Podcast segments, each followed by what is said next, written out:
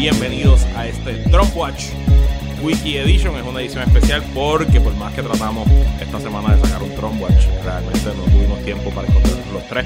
Así que voy a publicar esta edición Wiki que soy yo solo. Yo creo que nunca hemos sacado un, un episodio que estuviéramos uno de nosotros solo.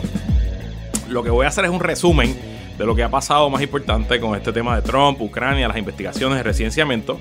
Eh, y en la semana les prometemos que eh, tanto Jonathan Zagar y yo vamos a hacer un Trump Watch full ya con un poquito más de análisis, especulaciones y eh, que nosotros creemos que va a pasar. Mañana domingo tenemos un PPP extra que entrevistamos al secretario de Hacienda Francisco Paquito Párez. Quedó súper bueno, ya eso está editado y ready. Sale domingo a las 8 de la mañana. También tenemos anuncios, las t-shirts ya están listas, ya se van a ordenar dos t-shirts, la t-shirt de Problematicemos y la t-shirt de Amante del Caos. Ambas t-shirts se van a poder comprar a través del website Brands of Puerto Rico o podcastppp.com. A esta hora que estoy grabando este Trump Watch Quickie todavía no están ready, pero van a estar ready en algún momento durante la semana. Y recuerden que si ustedes de los que nos donó o nos envió sus, sus pesitos a través de, de ATH Móvil o a través de buymeacoffee.com, va a recibir de parte de Jonathan un código de descuento para que se compre esas camisas de PPP. Y también otro anuncio, el lunes 30 de septiembre se celebra el Día Internacional, Internacional, el Día Internacional de los Podcasts. Eh, así que un grupo de podcasteros puertorriqueños han dado la tarea de convocar un meetup, una reunión en el 24 de la calle Chardón el lunes a las 8 de la noche. Es algo informal, es allí a darnos unas cervecitas, a conocernos, a hablar un poco de mierda. Así que están todos invitados. Yo voy a estar por ahí, van a ir algunas de las muchachas de PPP, a algunos de los muchachos de PPP, va gente de otros podcasts, sé que van los amiguitos de En Serio. Eh, así que va a estar de lo más chévere. Eso es en el 24. Hay un Eventbrite que se creó para esto. Eh, la taquilla es gratis realmente, así que no creo que tengan que reservar en el Eventbrite para ir. Pero si se quieren dar la vuelta, el lunes 30 a las 8 de la noche en el 24 de la Avenida Charlón, frente al Tribunal Federal. Bueno, pues vamos directo a lo que está pasando con Trump y Ucrania. Pero antes, voy a abrirme una cervecita porque para hablar solo tanto tiempo necesito refrescarme. Bueno, yo voy a. No voy a ir en el orden de las cosas que pasaron esta semana, sino voy a ir en el orden cronológico en que ocurrieron los hechos. Y voy a comenzar con una querella eh, eh, anónima que hizo un whistleblower. Eh, la traducción que voy a estar usando de la palabra whistleblower es denunciante. Me gusta más que chota o me gusta más que soplón, que podría ser la, la traducción literal. Me parece que denunciante encapsula bien lo que estaba buscando hacer este individuo. Sabemos por el New York Times que este individuo es un analista de la CIA que estaba asignado a la Casa Blanca. No han dado información de nombre ni obviamente mucho menos fotos exactamente quién es. Pero si el New York Times ya sabe que es un oficial de la CIA, estoy bastante seguro que en la Casa Blanca y en el Departamento de Justicia y probablemente en el Congreso también ya sepan quién es eh, esta figura. Es importante eh, las leyes que regulan los departamentos de inteligencia de los Estados Unidos establecen este proceso para que un denunciante pueda anónimamente y sin poner en riesgo su, eh, pues su trabajo pueda levantar estas denuncias y la comunidad de inteligencia tiene unos procesos para eh, atenderlos, incluso ciertos procesos involucran al Congreso y ahí es que está el meollo de este asunto. Pues el 12 de agosto este denunciante eh, le presentó una querella que se la presentó al inspector general del Departamento de Inteligencia Nacional. El Departamento de Inteligencia Nacional es la sombrilla que maneja todas las agencias y el presupuesto de inteligencia. Y a su vez, como en casi todas las agencias del gobierno federal, tiene un inspector general que es un oficial que está llamado a ser eh, la primera línea de defensa en cuanto a auditoría, comportamiento de las agencias, manejo de dinero, asegurarse que se cumplan con las leyes y recibe querellas del público y de querellas de empleados dentro de cada agencia. Los inspectores generales son figuras muy poderosas, muy respetadas y en Puerto Rico, por ejemplo, las acusaciones que estamos viendo ahora de Julia Kelleher y todo ese proceso de corrupción en educación y de BDO comenzó por una investigación del inspector general del Departamento de Educación Federal. Así que para que ustedes entiendan esta figura. Eh, estoy leyendo aquí, traduciendo directamente de la carta, de la carta del denunciante, y esta carta con fecha del 12 de febrero va dirigida aunque se le entregó al eh, inspector general en su cabeza, en su cabeza, ¿verdad? en su header, está dirigida a el senador Richard Byrd, que es el, el, presidente, el chairman del Comité de Inteligencia del Senado de los Estados Unidos, y al representante Adam Schiff, su contraparte, presidente del Comité de Inteligencia de la Cámara de Representantes. Richard Byrd es republicano, Adam Schiff es demócrata. Y él comienza la carta diciendo, estoy reportando un un asunto urgente, y pone la palabra urgent concern entre eh, comillas, de acuerdo a los procedimientos detallados en, y cita la ley 50 US Code 3033, las secciones K5A.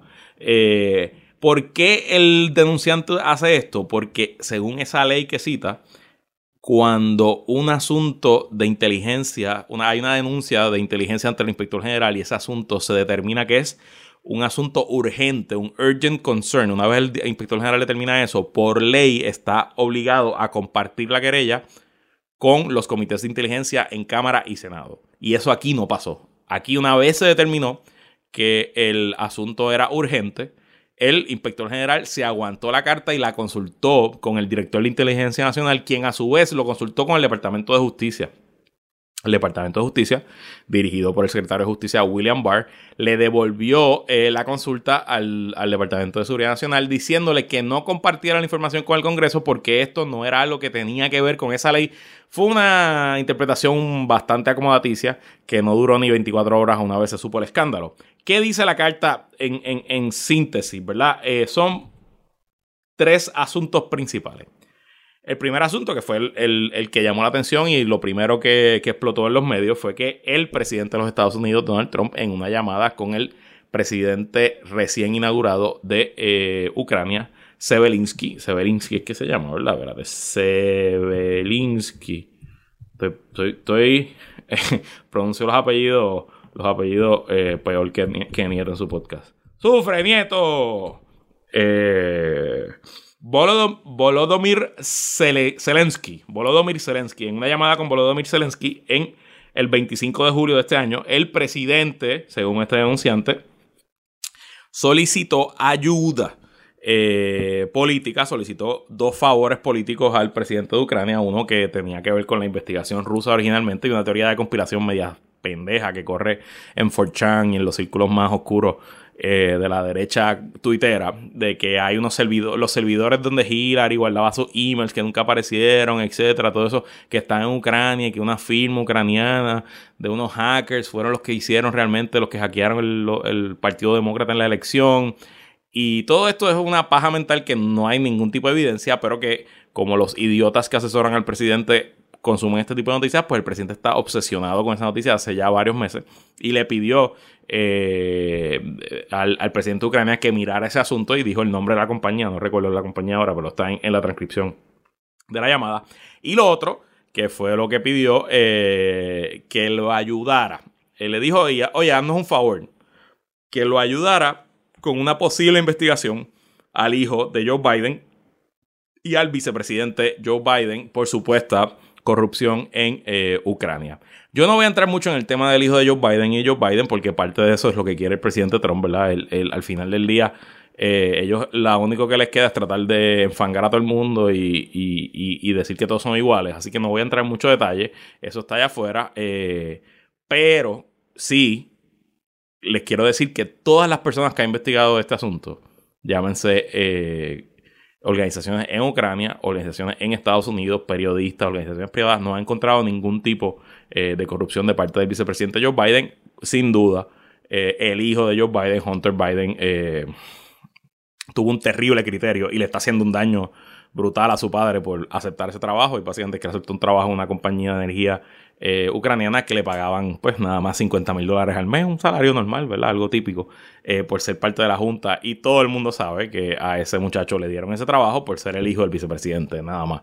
Eh, y también me parece súper curioso que el presidente Trump esté montando toda una campaña de crédito contra Joe Biden porque sus hijos hacen negocios fuera de los Estados Unidos y los hijos del presidente Trump básicamente están en esa todo el tiempo. Incluso el mismo presidente Trump está haciendo millonario, más millonario eh, como presidente que, que, fuera. Así que bueno, pero ese es el tipo, así es Trump. Así que número uno, esa es la verdad, la, primera, la primera denuncia grande. Eh, la segunda denuncia que no se sabía hasta que vimos este, este, esta querella del denunciante esta semana, es que una vez termina la llamada del presidente Trump, eh, el equipo de seguridad nacional y el equipo de la Casa Blanca sabían que lo que había pasado en esa llamada era eh, políticamente radioactivo, era políticamente peligroso para el presidente Trump. Y lo que hicieron ahí después es que en la Casa Blanca hay unos servidores para almacenar documentos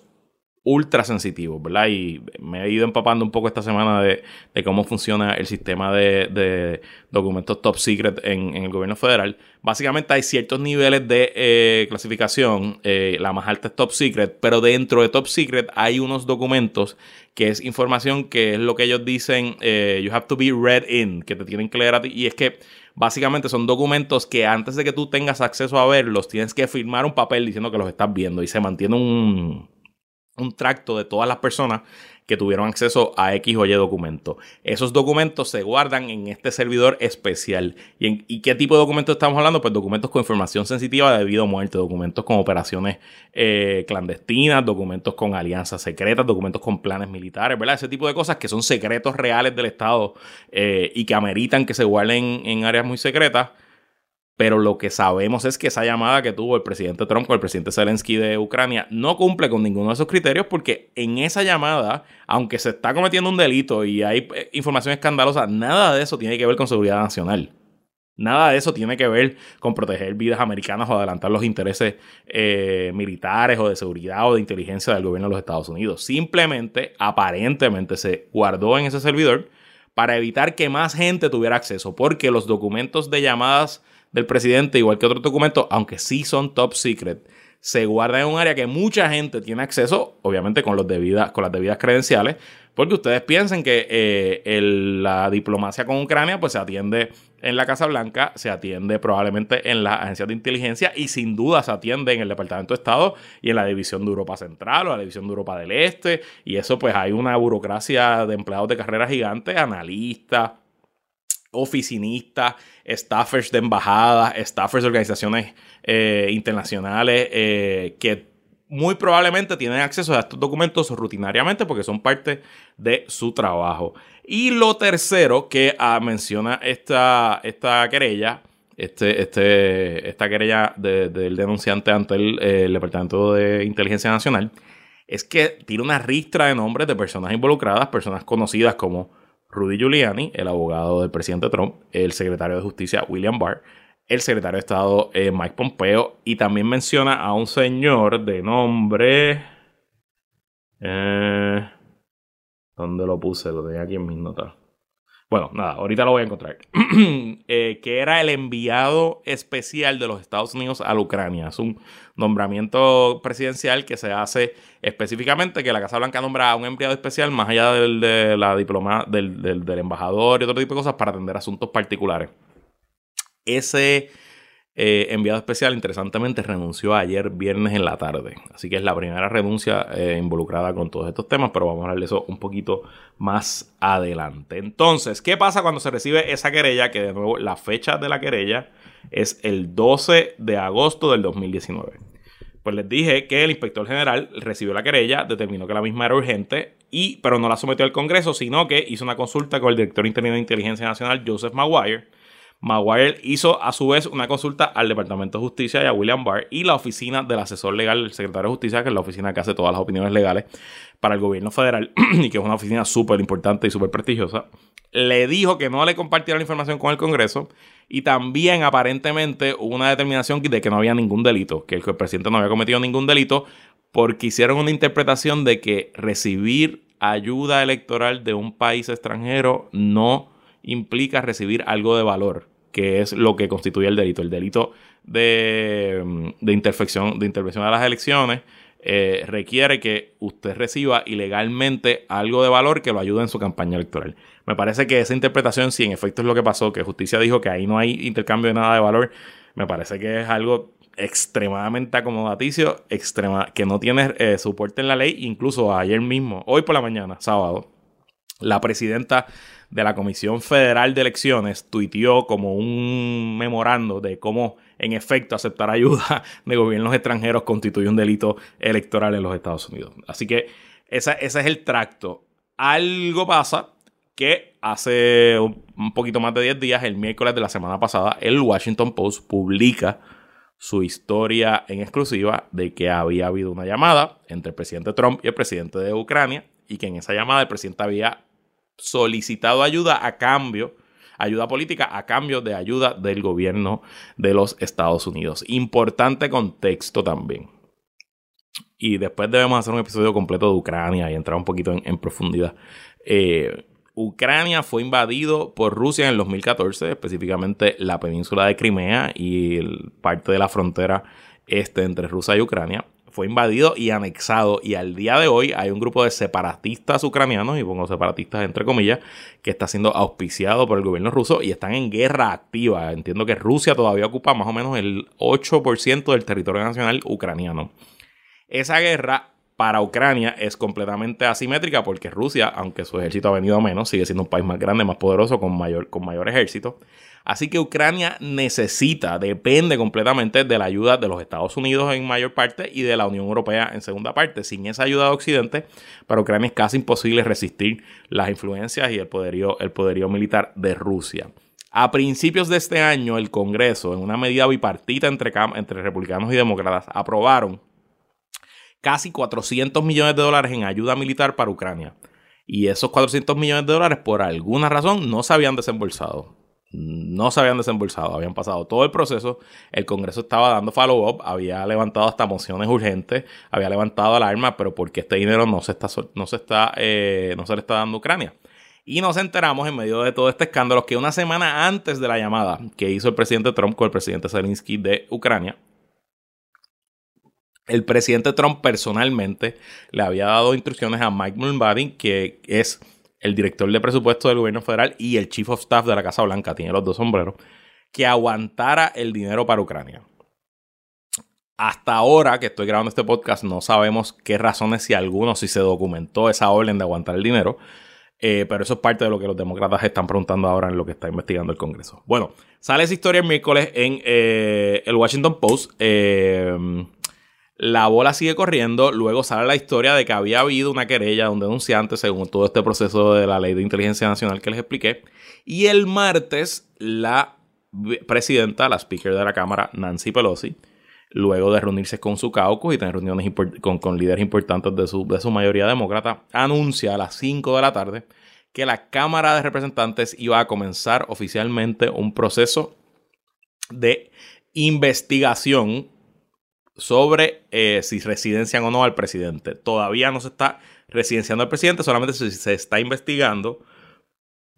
Se está investigando la comisión de delito, corrupción, y si esa comisión de delito y esa corrupción amerita que se residencie al presidente. Yo no voy a entrar aquí a explicarles el proceso de residenciamiento, eso lo hemos hablado un montón de veces, está súper eh, discutido en otras fuentes, así que para allá lo pueden buscar. Lo que sí es interesante es que los demócratas aparentan que no van a tomar ningún voto adicional. Ya habían seis comités investigando a Donald Trump, ah, van a seguir esos seis comités investigando a Donald Trump con estos nuevos asuntos y lo que aparenta es que se va, luego de la investigación, vistas públicas, documentos, deposiciones, etcétera, se va a redactar unos artículos de residenciamiento, que sería el pliego acusatorio, y se va a votar solamente sobre esos artículos de residenciamiento. Importante, ya aparenta que los demócratas tuvieran los votos solitos para eh, lograr el residenciamiento, pero obviamente tienen que hacer la investigación primero. No, no, tienen que hacerla legalmente, nada, nada los impide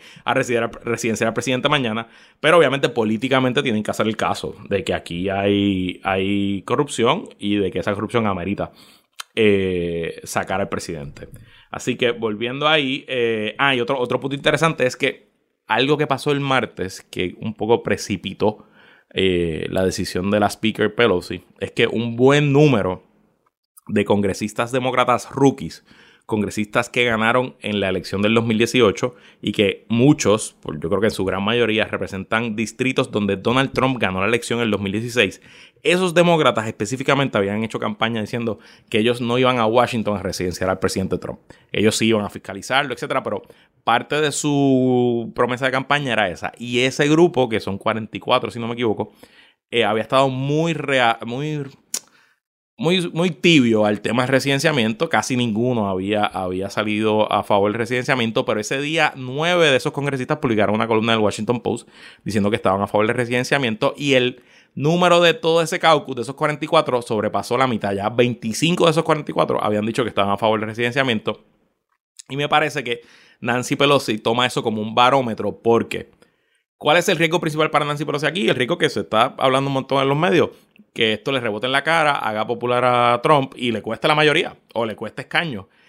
Eh, y lo que se especula de, fuentes cercanas a, la, speaker y gente observadores en el Congreso es que al ella sentir que sus miembros más vulnerables, los congresistas que más probabilidad tienen de ser derrotados en el 2020, ya se sienten llamados a este proceso, pues eso a ella le da confianza de que aquí políticamente está pasando algo, más allá de que Trump cometió delitos y es un corrupto, que me parece que es innegable. Pero más allá de eso, eh, siento que políticamente la speaker pues, se siente mm, liberada ya de comenzar este proceso. Así que eso fue el martes.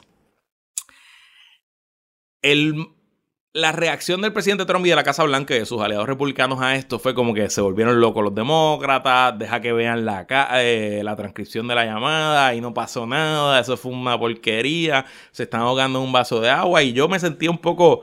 Ah, yo, yo sentía ese martes por la noche un poco de... pues de, de de miedo de que en efecto lo que fuera a salir ahí fuera un tú sabes, una, porquería, un chorrito y que se hizo todo este show y al final otra vez Trump se va a salir con la suya y nada va a pasar.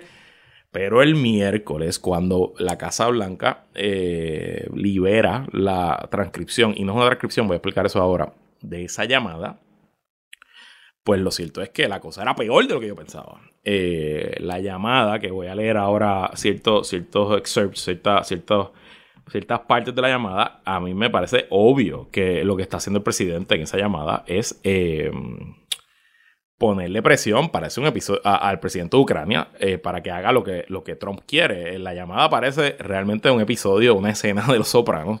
En el Daily Show, Trevor Noah buscó una escena súper super icónica de, la primera temporada de Los Sopranos, o la segunda, una de las primeras temporadas de Los Sopranos que el, que el tío de Tony Soprano estaba en un juicio y uno de los miembros de la, de la familia, de la mafia, se le acercó a uno de los jurados en, en, una caja, en un cajero, en una gasolinera, y le dijo, wow, yo te admiro, tú eres un ciudadano bien honesto que estás haciendo tu labor cívica en el jurado de Don Soprano y en ese jurado yo sé que tú vas a tomar la decisión porque yo sé que tú tienes una esposa y dos hijos y sé que vives en la calle tal, en tal sitio. Así que yo sé que tú vas a tomar la decisión correcta.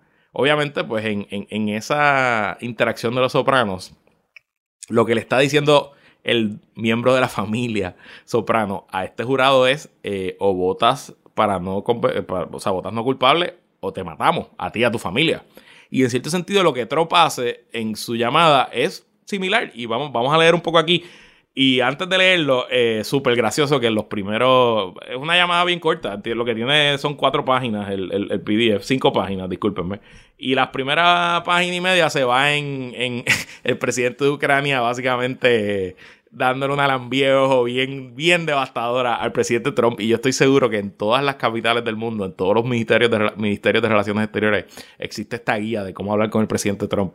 Y que esa guía es como que empieza eh, con un complemento de algo. Y aquí, pues, los complementos son: ganamos las elecciones acá en Ucrania porque seguimos tu ejemplo y nosotros nos inspiró sus victorias, etcétera, etcétera. Bueno, vamos a la primera. a la primera. A la primera intervención problemática del presidente. Zelensky, el presidente ucraniano, le, termina, le dice: Pues mira, para decirte la verdad, aquí estamos trabajando duro porque queremos drain the swamp. Eh, hemos traído gente nueva, no solamente los políticos de carrera, no los políticos, no los políticos típicos, porque queremos hacer un formato nuevo, un nuevo tipo de gobierno. Usted ha sido un gran maestro para eso, para nosotros en eso, le dice el presidente ucraniano. Y aquí el presidente Trump le dice, Qué bueno que digas eso. Te voy a decir que nosotros hacemos un montón por Ucrania. Nosotros eh, invertimos un montón de esfuerzo y un montón de tiempo. Mucho más que los países europeos y mucho más que, eh, espérate, mucho más que lo que los países europeos aportan y deberían estar ayudándote mucho más de lo que te están ayudando. Alemania no hace nada por ustedes. Todo lo que hacen es hablar y yo creo que es algo que deberías pedirle. Cuando yo estuve hablando con Angela Merkel, la premier eh, de Alemania, ella habla de Ucrania, pero no hace nada. Muchas, eh, casi todos los países europeos son así. So, yo creo que es algo que debes tú mirar y, eh, pero recuerda que los Estados Unidos ha sido muy, muy bueno para Ucrania. Very, very good to Ukraine. Y yo no quiero decir que es recíproco necesariamente, porque hay cosas que están pasando que no son buenas, pero los Estados Unidos ha sido muy, muy bueno con Ucrania. Como que diciéndole al, al presidente ucraniano, no te olvides, no te olvides que aquí estamos y hemos sido muy buenos hasta aquí. Y no te olvides que hay 395 millones de pesos en ayuda militar que tú necesitas para seguir peleando contra los rusos. Claro, no lo dice. Pero ¿Ustedes realmente creen que no lo está insinuando? Seguimos leyendo. Eh, un poco más adelante, eh, digo, en esa misma contestación, el presidente Zelensky le contesta, sí, usted tiene la razón, eh, voy a hablar con Angela Merkel, me reuní con Macron, etcétera, etcétera, pues le dice un poquito lo que está haciendo, tenemos mucho, estamos muy agradecidos por la ayuda de los Estados Unidos, mucho más de lo que estamos agradecidos de la Unión Europea, y al final le dice, le dice como que, ay, para que sepa, estamos listos para comprar más Javelins, que son unos, unos misiles de, defensa que, que los que pueden cargar soldados de infantería. Eh, este, que los vende, yo creo que es Lockheed Martin, no sé quién es, pero también como que diciéndole vamos a seguir comprando armamento, armamento americano. Aquí es donde se pone problemática realmente la cosa y es que Trump le dice, yo quiero que tú nos hagas un favor porque nuestro país ha estado por mucho, ha pasado por mucho, has been through a lot y la Ucrania sabe mucho sobre eso quiero que averigües qué pasó con toda la situación de Ucrania. Ellos dicen CrowdStrike. CrowdStrike es esa compañía que les hablé al principio, que en estas teorías de conspiración eh, de la extrema derecha es la compañía que tiene los servidores de Hillary y toda esa mierda, whatever. Eh, ellos dicen eh, CrowdStrike. Creo que tienes una gente rica con el servidor. Ellos dicen que Ucrania tiene el servidor. Hay un montón de cosas que pasaron en toda esta situación. Creo que te estás rodeando de la misma gente. Quisiera que hablaras con el secretario de Justicia, refiriéndose al secretario de Justicia de Estados Unidos, Barr. Este, que te llame, que el secretario de Justicia te llame a ti o a tu gente y me gustaría que llegaran hasta el final de este asunto. Como viste ayer, porque el día anterior a la llamada es que Robert Mueller había, dado una, había testificado en, eh, en el Congreso, así que esta llamada fue después y le dice, como viste ayer, todo esto eh, terminó ayer con una un performance muy incompetente de Robert Mueller. Pero mucha gente dice que esto comenzó en Ucrania. Lo que puedas hacer es muy importante que lo hagas si es posible, le dice el presidente Trump. Y Zelensky le contesta que sí, que es muy importante para él, que él lo va a hacer, que se ha rodeado de gente nueva, que tiene un. Eh, que está cambiando al fiscal general, que era la persona muy competente, una persona que responde a él, etcétera, etcétera. Un poquito de. Eh, en verdad son gestos, medio, medio vacíos. Pero por ahí va la cosa. Y entonces, eh, el presidente Trump le contesta, me alegro, porque yo escuché que ustedes tenían un fiscal que era muy bueno y que lo votaron eh, y creo que eso es muy injusto. Muchas personas están hablando de eso. La manera en que eh, usted se despidió a un buen fiscal y que había mucha mala gente envuelta ah, porque y le dice el señor Giuliani, porque en la intervención anterior el presidente de Ucrania había dicho que un ayudante de él ya había hablado con Rudy Giuliani, el abogado personal del presidente Trump, que no tiene ningún puesto público, cero puesto público, solamente es abogado personal del presidente Trump. Y entonces Trump le dice, Giuliani es un hombre muy respetado, fue el alcalde de Nueva York, un gran alcalde, y yo quisiera que te llamara. Le voy a decir que te llame junto al secretario de Justicia. Rudy sabe mucho de lo que está pasando y es un tipo muy capaz. Si puedes hablar con él sería fantástico. El anterior, la anterior embajadora de los Estados Unidos, la mujer, así dice, era mala, eran malas noticias y la gente estaba bregando con eso y la gente con la que ella estaba bregando en Ucrania eran malas personas. Así que quiero dejarte saber eso. La otra cosa, hay mucha especulación sobre el hijo de Biden. Que Biden eh, detuvo una investigación y un montón de gente quiere saber sobre eso. Así que cualquier cosa que puedas hacer con el secretario de Justicia sería fantástico. Biden estaba por ahí jactándose de que él había parado una, una investigación, así que si pudieras buscar sobre eso, suena horrible para mí. Y por ahí sigue la llamada un ratito más y se acaba. Me parece que ahí es que está lo clave, ¿verdad? De, lo que esto está pasando y por lo menos para mí es un shakedown. O sea, aquí lo que le está haciendo el presidente Trump es un shakedown a eh, el presidente de Ucrania con toda la ayuda que tenía. Importante también, eh, esto que estamos leyendo no es una transcripción eh, fiel y exacta al 100% de la llamada. Como funcionan estas llamadas es que todas se, originan desde la, el Situation Room en la Casa Blanca, que tiene pues obviamente líneas secretas, protegidas, etc. Y de ahí pues se conecta con el presidente donde sea que el presidente está, ya sea en su oficina, en alguna parte del mundo, y se conecta con el dignatario con la otra parte. En el Situation Room hay dos personas que están escuchando la llamada y que están transcribiendo lo más rápido posible todo lo que escuchan. Y lo están transcribiendo al instante. Luego esas personas comparan notas y sacan un solo documento y ese documento va al eh, asesor de seguridad nacional, quien lo revisa y lo aprueba finalmente. Y una vez esa se aprueba es que va a ese servidor normal o al servidor ultra secreto. Así que ahí es que está eh, el momento. Uno de los documentos que los demócratas le están pidiendo ahora al eh, presidente, al, secretario de Estado, es que le dé la transcripción fiel y exacta de la llamada. Yo no sé si estas llamadas se graban.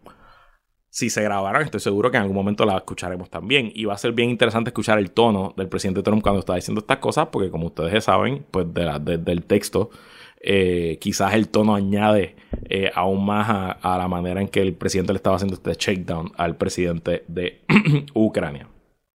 Bueno, pues esto fue el miércoles. ¿Qué pasó? El miércoles sigue, entonces toda la vorágine siguió creciendo. Eh, importante, los republicanos en el Congreso, sobre todo en la Cámara de Representantes, están eh, con Trump ahora mismo y están levantando los mismos argumentos que han levantado durante todos estos procesos y todas estas investigaciones. Pero en el Senado la cosa está muy lenta. Y aunque sí ha salido Lindsey Graham y ha salido Joe Kennedy y ciertos senadores, están muy, muy, muy cuidadosos los senadores. Eh, Mitt Romney, senador republicano de Utah, aparenta eh, ya estar casi del otro lado. Está, él, ha dado varias, varias declaraciones que está, que está muy preocupado. Y en el Senado, interesantemente, durante eh, la semana se aprobó una resolución 100 a 0, 100 a favor, 0 en contra, para que la Casa Blanca divulgara todos los documentos. Así que vamos a ver eh, qué va a pasar en el Senado. al final del episodio voy a hablar un poquito de las claves políticas going forward y eso es uno de los temas que voy, que voy a discutir. El jueves en la mañana, el Departamento de Inteligencia Nacional, digo, perdón, el Comité de Inteligencia de la Cámara de Representantes, que había recibido la noche antes la querella del, denunciantes, del denunciante, la hace pública. Y ahí esa es la querella que leímos al principio del programa. Y también ese mismo día, el director de Inteligencia Nacional eh, le toca testificar en el Congreso. De, casualidad, el director de Inteligencia Nacional se llama. Carajo. Joseph Maguire. Eh, y en esa vista, que realmente no, no creo que sea tan importante al final del día, pero en esa vista pasan dos cosas importantes, dos cosas. Primero, que el director de Inteligencia Nacional dice que el denunciante siguió el camino correcto, los canales correctos. Esto no se le liquió, él no lo liquió a la prensa, él no lo tiró por Twitter, él no, él, siguió lo que la ley dice para específicamente estos procesos cuando alguien quiere denunciar a un eh, jefe, a alguien que está por encima de mayor jerarquía que uno. Y segundo, le dio credibilidad. Él le parece creíble lo que eh, estaba el denunciante poniendo en, su querella. Por último, él trató de zapatearse, de, pues, de excusar realmente porque no le había entregado eh, la querella al Congreso, diciendo que esto era un asunto sin precedentes, que esto era un asunto que nunca antes había acusado a un presidente de los Estados Unidos de cosas similares y que él pues buscó asesoría legal por eso mismo. Me pareció medio, eh, medio iffy esa explicación. Pero bueno, es lo que es y estamos, estamos donde estamos. Eso fue el jueves. El viernes siguen saliendo las noticias. El viernes la Casa Blanca admite que en efecto había guardado la, el readout, el resumen de la llamada en este servidor secreto. Y también el New York Times publica que hay otras instancias, otras llamadas, donde el presidente específicamente llamadas con el gobierno de Arabia Saudita y con Vladimir Putin, que están guardadas en este servidor eh, y que nadie ha tenido acceso a ellas. Eso es bien importante porque eso le abre una puerta a los demócratas para seguir investigando, porque imaginen, si sabemos esto, imaginen lo que no sabemos. Imagínense qué podrían decir esos memos que están en ese, en ese servidor secreto. Imagínense si hay conversaciones específicas sobre las elecciones con, con Putin. Y obviamente pues los demócratas no van a parar hasta que, hasta que consigan esa información. El viernes también salieron las primeras tres supinas, requerimientos de información de tres comités de eh, la Cámara de Representantes al secretario de Estado Mike Pompeo. En esas solicitudes de información están pidiendo todos los récords que tengan que ver con eh, Ucrania, la ayuda militar a Ucrania, todos los récords que tengan que ver con Rudy Giuliani, que ha hecho Rudy Giuliani, que ayuda ha tenido de parte del Departamento de Estado y del Cuerpo Diplomático de los Estados Unidos, y también citan a eh, deposiciones a todos los testigos que el denunciante menciona en su, en su querella. Eh, ¿Cuáles yo creo que van a ser los focos de investigación de los demócratas en esta investigación de corrupción eh, con miras al residenciamiento? Número uno, creo que Rudy Giuliani es el, el, núcleo aquí, es el epicentro de todo lo que está pasando, porque aparenta haber, por lo menos desde principio de año, una movida dirigida por Trump y Rudy Giuliani para sacar la diplomacia con Ucrania de los canales oficiales del Departamento de Estado y que se dirigiera de manera ad hoc, de manera paralela, directamente vía Rudy Giuliani y el presidente. Rudy Giuliani en sus múltiples apariciones en medio de esta semana ha estado completamente fuera de control. En una aparición en Fox News sacó un mensaje de texto, sacó su celular así y lo enseñó a la cámara eh, y decía, mira, aquí están los textos que yo le envié al Special Envoy, al enviado especial de, Estados Unidos a Ucrania sobre este tema. Y el tipo tuvo que renunciar al otro día. También ha dicho que había hablado con múltiples eh, funcionarios del Departamento de Estado y aparentemente estuvo detrás de que se removiera a la embajadora de Estados Unidos en Ucrania que se removió tres meses antes de que venciera su nombramiento. La embajadora de los Estados Unidos en Ucrania es una, una mujer de eh, carrera, diplomática de carrera del Departamento de Estado. No es una política que nombraron allí porque era donante, etc. La nombró Obama en su último año y usualmente son posting, esos nombramientos son de tres años.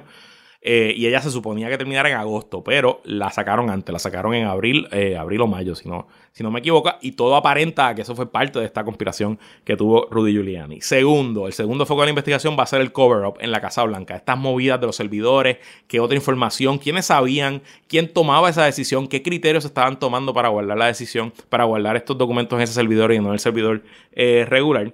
Tercero, el rol del Departamento de Estado completo. ¿Cuánto sabía? ¿Quién sabía? Eh, y el rol del Departamento de Justicia, porque se menciona a William Barr, el presidente quiere que William Barr, el secretario de Justicia, hable con el presidente de Ucrania. Así que, ¿qué roles hizo el gobierno, el aparato oficial del gobierno para adelantar los intereses políticos de Donald Trump? Y por último, yo creo que el último foco de la investigación es descubrir si en efecto se estaba aguantando el dinero asignado a Ucrania por ayuda política para el presidente Trump. Creo que por ahí se va a quedar, se va a quedar eh, el foco de la investigación. Eh, interesantemente, han salido varias encuestas después de todo, de toda esta vorágine de estas últimas semanas. Eh, y quiero empezar con un caveat que hace el Cook Political Report. El Cook Political Report es una entidad muy venerable de la política de la política norteamericana. La dirige Charlie Cook. Eh, que es un profesor de ciencias políticas de la Universidad de Virginia, si no me equivoco, y él lleva desde el 1984 publicando un reporte sobre las carreras congresionales y tiene un récord como de 98% de, de, de accuracy. Entonces, pues Cook nos, nos pidió a todos esta semana, los que consumimos este tipo de noticias, que no le prestemos tanta atención a las encuestas de las primeras dos semanas, porque este tema todavía está rompiendo, la gente está entendiéndolo, la gente está capturándolo, la gente está cayendo en, en sitio. Entonces, pues encuestas que te pregunten 24 horas después de que salió, de que salió la transcripción de la llamada, pues realmente no tienen, no tienen tanto valor. Así que con ese caveat les cuento 538, uno de los mejores websites del internet, uno de mis websites favoritos, tiene un resumen de las encuestas que ha salido sobre el tema. y vayamos una a una. Eh, la encuesta del Huffington Post con la encuestadora YouGov mostró que un cambio de 10 puntos de las personas que favorecen eh, el residenciamiento. Eh, después del Mueller Report, la última encuesta que ellos hicieron, solamente el 41% eh, de la gente favorecida el residenciamiento, ahora el 47% lo favorece. Una encuesta de Morning Consult, la encuestadora Morning Consult, junto al periódico digital político, tenía a 37% a favor del residenciamiento, ahora tiene a 43% a favor del residenciamiento. Quinnipiac, que es una de las mejores encuestas en los Estados Unidos, la Universidad de Quinnipiac, tenía eh, a 32% el residenciamiento después del testimonio de Mueller y ahora lo tiene a 37%. Harris X y Rasmussen eh, lo tenían en 43, ahora lo tienen en 44.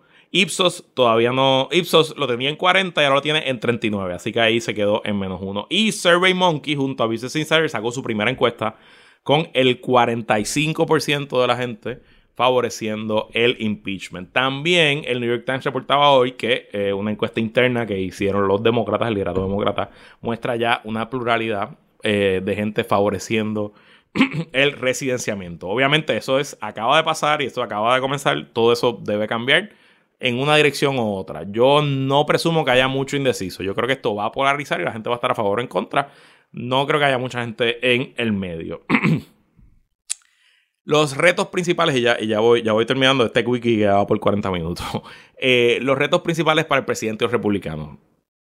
Ahora mismo ellos están circling the wagons. Como ellos evitan que el dique se rompa. Por ahora han sido más o menos mayormente exitosos. Han sido mayormente exitosos manteniendo la disciplina dentro de los republicanos, pero ya hay ciertos eh, líderes que están, están vacilando, que están vaciladores.